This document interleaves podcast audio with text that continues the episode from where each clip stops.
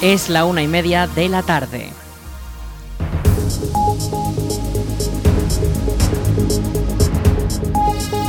Buenas tardes, viernes 8 de septiembre comenzamos el espacio para la información local en el 107.4 de la FM. Les habla Rich Gómez, aquí arranca una nueva edición de la Almunia Noticias.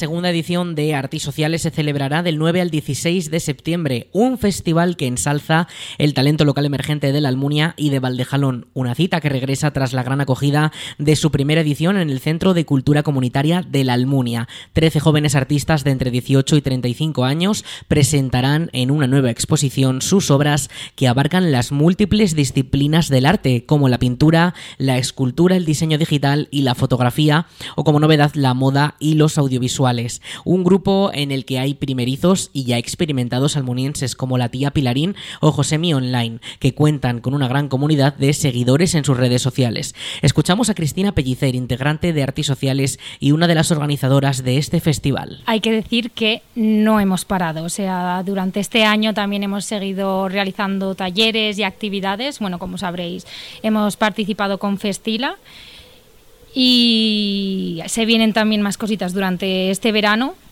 pero estamos con la mente ya en Artisociales 2023 el 9 de septiembre. Y a tope estamos, que no paramos con ganas de que se celebre y trabajando duro para que se pueda llevar a cabo. El colectivo además en esta edición ha logrado formar su propia asociación cultural y para su segunda edición han preparado un programa de actividades que incluyen una gran fiesta de inauguración el sábado 9 desde las 7 de la tarde hasta la madrugada. Además, durante la semana de la exposición también se podrá disfrutar de una mesa redonda con varios de los artistas locales que colaboran el jueves o de un tardeo musical para pintar un mural el viernes que quedará para la posteridad. El Dance de Cabañas vuelve tras varios años de ausencia, tres años sin celebrar la festividad local en honor a la Virgen de Cabañas con el dance que se recuperó en 1996. Un evento en el que un grupo de intérpretes escenifican la lucha entre el bien y el mal, con el ángel y el diablo como protagonistas que estarán acompañados también del mayoral y del rabadán. Todos ellos estarán en la explanada del Parque de Cabañas junto a los danzantes y los gaiteros del Brazal Hondo, donde realizarán varias mudanzas y donde también estará el cronista de el Dance, que en esta edición será Carmen Barra, profesora y activista cultural de nuestra localidad de la Almunia. La programación para este día especial comenzará a las 11 de la mañana con una misa en la ermita de Cabañas con la presencia de los danzantes, los gaiteros y los joteros de la Asociación Cultural El Fuerte. Seguidamente a las 12 y cuarto tendrá lugar la representación del dance junto a la cofradía de la Tercera Orden y la talla de la Virgen de Cabañas. Y la jornada terminará a las 4 de la tarde con una visita guiada al interior de la ermita por parte del Centro de Estudios Almunienses. Les recordamos que este domingo 10 de septiembre la fiesta de cabañas con representación del dance, una cita organizada por la Asociación Cultural La Albada y con el patrocinio y la colaboración del Ayuntamiento de la Almunia.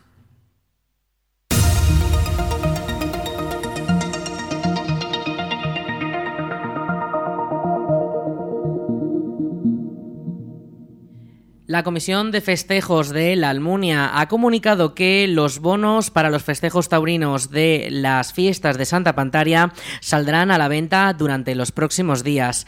Todos los que quieran obtener un bono para estos festejos deberán reservar su turno en el local de la comisión, que actualmente se encuentra donde se situaba la guardería, la Escuela Infantil Municipal en la calle Goya, al lado de nuestros estudios. Será durante los días 11, 12 y 13 13 de septiembre desde las 10 y media de la mañana a las 12 y media y de, y de 6 a 8 de la tarde.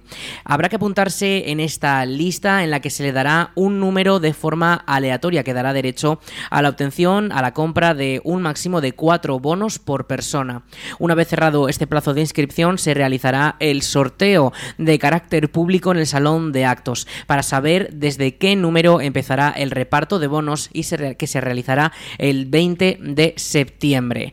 Eh, desde la comisión avisan que hay distintas condiciones, como que si el número que salga en el sorteo divide a un grupo, este eh, empezará desde el primer número repartido en ese grupo, que tampoco se darán más de cuatro bonos por persona Tampoco es necesario que la persona que vino, que recogió ese número, eh, sea la misma persona que recoja los bonos y que para obtener un número del sorteo es necesario tener un mínimo de 14 años. Les recordamos que los bonos de las vacas de Santa Pantaria están casi a punto de salir a la venta y durante el 11, 12 y 13 se podrán recoger esos números para el sorteo del que de ahí saldrá la venta. Más información en la web del ayuntamiento, laalmunia.es y las fiestas de Santa Pantaria volverán a contar con una comida popular. Esta se celebrará el día 27 de septiembre a las 2 de la tarde. Actualmente la comisión ya va a comenzar a vender estos boletos para poder participar en el acto multitudinario que el año pasado congregó a cientos de personas. El ticket para poder asistir a esta comida cuesta un precio de 2 euros con vales limitados, o sea, hay un aforo ya establecido y se podrá adquirir durante los días 11, 12 y 13 de septiembre por la mañana y por la tarde en el local de la Comisión de Festejos situado en la antigua guardería, la antigua escuela municipal en la calle Goya. Estos tickets son, como decimos, de forma limitada, hay unidades limitadas y coincidirán también con el sorteo de los bonos de las vacas y la venta de pulseras solidarias. Toda la información sobre las fiestas de la Almunia en las redes de la Comisión de Festejos y también en la web del Ayuntamiento, laalmunia.es.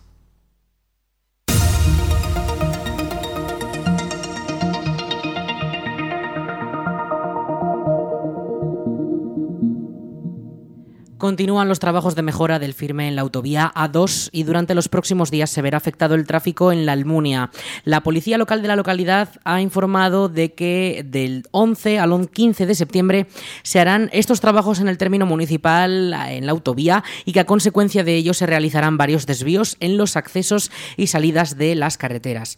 La principal afección se dará en las entradas a la Almunia en el carril dirección Zaragoza, viniendo desde Calatayud en el sentido ascendiente de los kilómetros.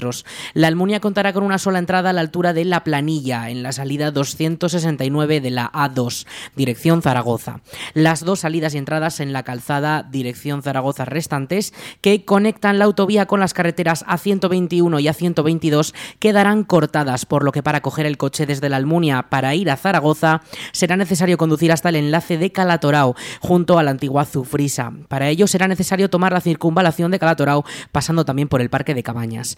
Como decimos, estas obras están previsto que duren hasta el lunes, desde el lunes 11 hasta el viernes 15. Mucha precaución, sigan las indicaciones y consulten el estado del tráfico en la DGT si es necesario.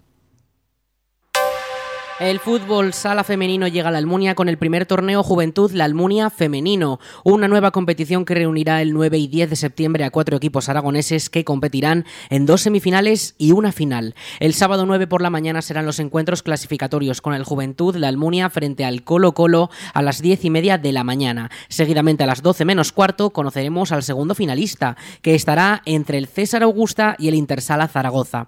Dos partidos en el pabellón polideportivo de la Almunia de los que las finalistas que lucharán por el título el domingo a las 10 de la mañana en el mismo pabellón.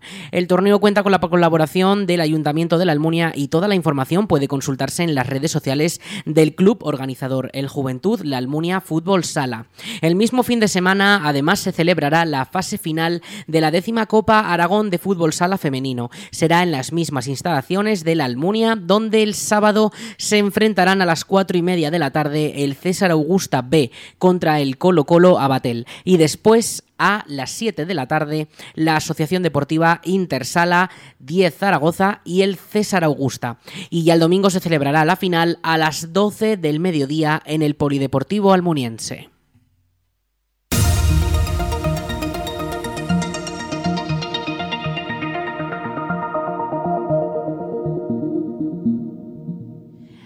Si tienes necesidad de deshacerte de residuos voluminosos, llama al Punto Limpio. Es la campaña promovida por el Ayuntamiento de la Almunia con la que se pretende poner fin a la presencia de basuras de grandes dimensiones en las vías públicas.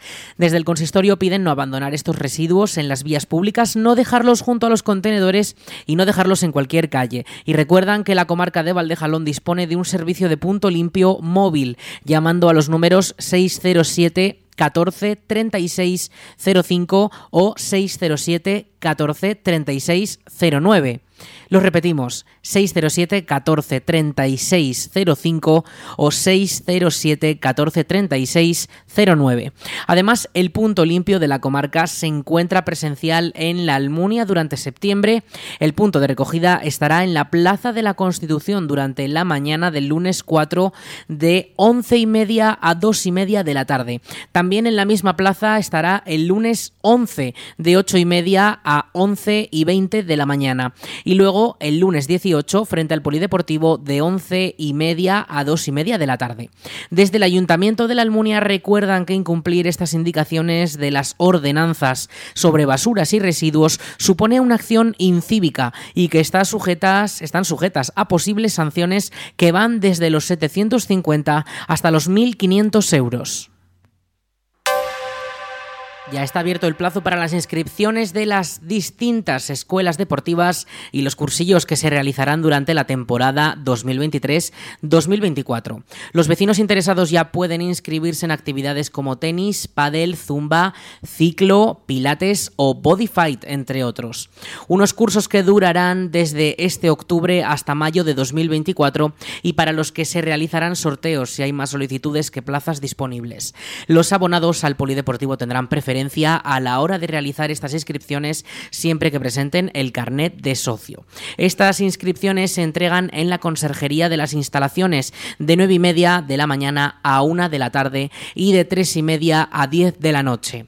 Además, el polideportivo también, en el polideportivo también se imparten otros deportes por varios clubes locales. Estos son cursos propios como de baloncesto, judo, atletismo, patinaje, gimnasia rítmica o fútbol sala, pero estas inscripciones estarán gestionadas por los propios clubes. Recuerden, las inscripciones finalizan el 15 de septiembre. Toda la información en la web municipal laalmunia.es.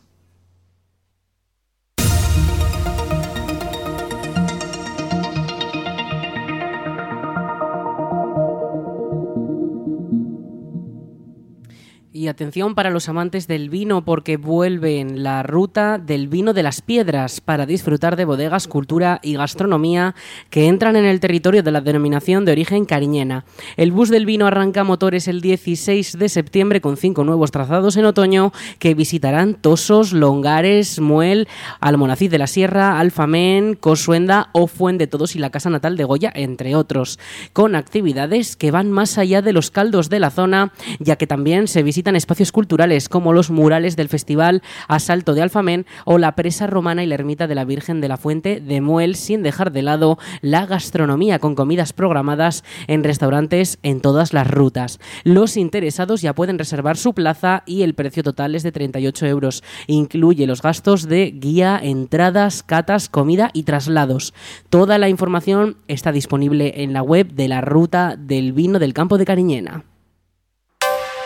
Más de 100 obras y objetos personales integran la exposición Carlos Saura Fotógrafo, una vida tras la cámara, que hasta el próximo 10 de septiembre se puede contemplar en la Lonja de Zaragoza. La muestra es una retrospectiva de las instantáneas que el director aragonés tomó a lo largo de su vida y refleja su faceta más humana y personal. Nos cuenta un poquito más Alfonso Millán. El propio Carlos Saura participó en la selección de los contenidos que se pudieron ver por primera vez en Madrid en 2019. Además de fotografías, la muestra recoge material de su archivo personal, como piezas audiovisuales, imágenes pintadas y alguna de sus cámaras.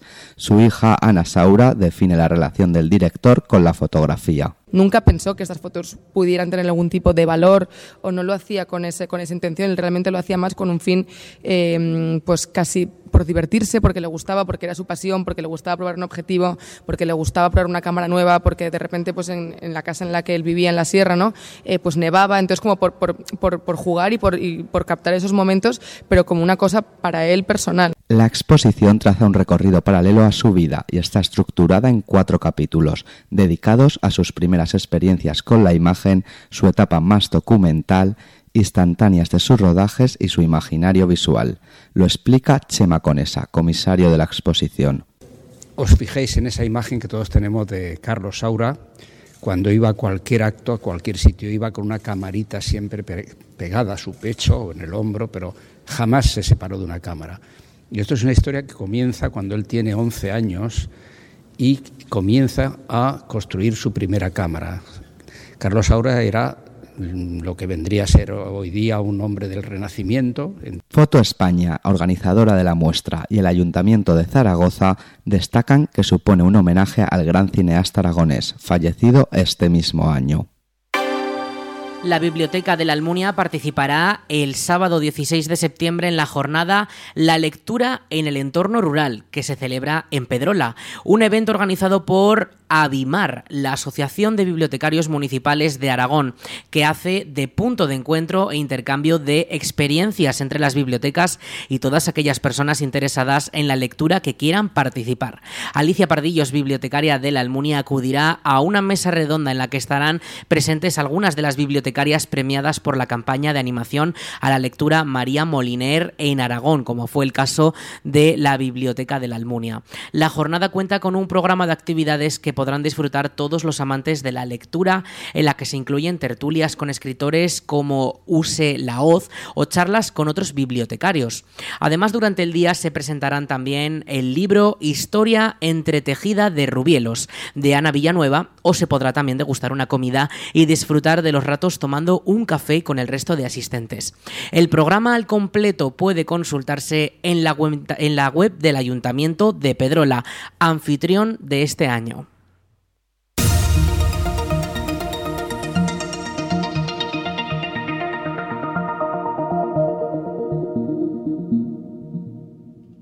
En Fuentejalón el domingo 10 de septiembre celebrarán su tercera edición de la Fiesta del Vino. Durante todo el día se ofrecerán catas, degustaciones y actuaciones musicales para disfrutar de los caldos de garnacha tinta.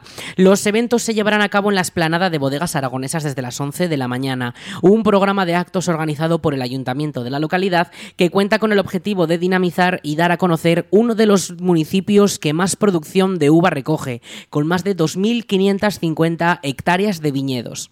Desde las diez y media de la mañana se, podrán se pondrán a la venta los bonos para canjear por copas de vino o tapas y a las 11 tendrá lugar la apertura del evento y a continuación cada 45 minutos se realizarán hasta cuatro catas con un aforo máximo de 50 personas que necesitarán inscripción previa. Además el programa se completa con el prensado de uva infantil, una actuación de la rondalla de, de Fuentejalón, parque infantil y reparto de migas con disco móvil. La feria se cerrará a las 5 y media de la tarde.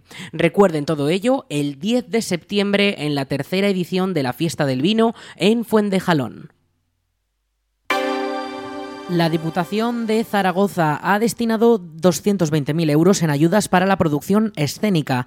El objetivo es apoyar a las compañías aragonesas en el ámbito del teatro, la danza y el circo, así como las industrias auxiliares del sector para poner en marcha nuevos espectáculos. Escuchamos a la diputada delegada de Cultura de la DPZ, Charo Lázaro. Hace dos años, en plena pandemia, creamos los premios Santa Isabel de Artes Escénicas que en cada edición están dotados con 50.000 euros y ahora ponemos en marcha unas nuevas ayudas a la producción escénica que en este primer año van a distribuir 220.000 euros entre las compañías aragonesas de teatro, de danza y de circo. En estas ayudas buscamos potenciar la producción escénica aragonesa, que aunque goza de buena salud, y a la vista está que en Aragón tenemos magníficas compañías, Seguro que agradece un impulso que le permita poner en marcha nuevos proyectos que mejoren la calidad artística del sector e incentiven la innovación. La convocatoria se publica el miércoles 6 de septiembre y desde ese mismo día los autónomos disponen hasta el 27 de septiembre para presentar sus solicitudes en alguna de las tres modalidades que establecen las bases. Estas se clasifican en producciones con un presupuesto inferior a 15.000 euros, otra para presupuestos entre 15.000 euros y 40.000 euros y una tercera para costes de entre 40.000 y 90.000 euros. Los solicitantes además deben cumplir con varios requisitos como desarrollar su actividad básica en Aragón, tener un domicilio social y fiscal también en la comunidad, contar con el certificado de representante de persona jurídica o el justificar el interés que el proyecto teatral tiene para la provincia de Zaragoza. Las bases al completo pueden consultarse en la web de la Diputación de Zaragoza, dpz.es.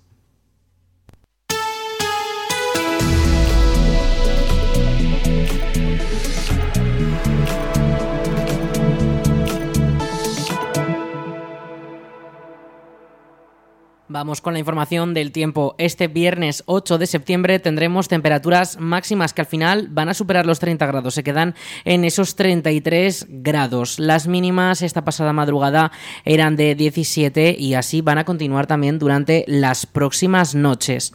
Hoy eh, vamos a tener algo de nubosidad, no va a haber precipitaciones, pero para mañana sí que se activa el aviso amarillo por posibles tormentas en la zona de la Ibérica Zaragozana. Tormentas que podrían darse a las primeras horas de la tarde con un 40% de probabilidades de que caiga algún pequeño chaparrón. Mañana sábado, como decimos, esa posibilidad de tormentas, esa posibilidad también de lluvias, de precipitaciones y eh, grados eh, en cuanto a la temperatura, 32 grados de máxima y 17 de mínima.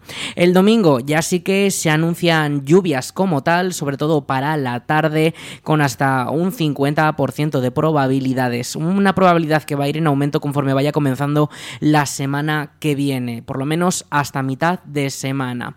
Las temperaturas se mantienen el domingo, va a hacer más calor del previsto, unos 33 grados de máxima, las mínimas se mantienen en 18. Eh, durante este fin de semana también vamos a tener pequeñas rachas de viento de hasta 15 kilómetros por hora, un viento bastante tranquilo que va a ser muy cambiante también porque va a venir del noreste, también del sur o incluso del noroeste, también del este durante el domingo o del sur también.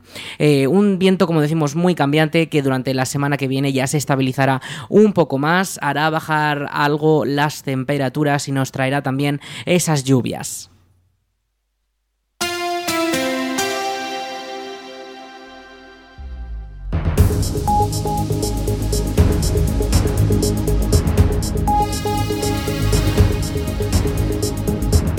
Hasta aquí la información local de esta jornada. Ya saben, en unos momentos llegan nuestros compañeros de Aragón Radio con Aragón Radio Noticias y toda la información, la también local, nacional, autonómica de nuestra comunidad y también de todo el mundo. Eso será a las 2 de la tarde. Y también, ya saben, mucha más información y todos nuestros contenidos en laalmuniaradio.es.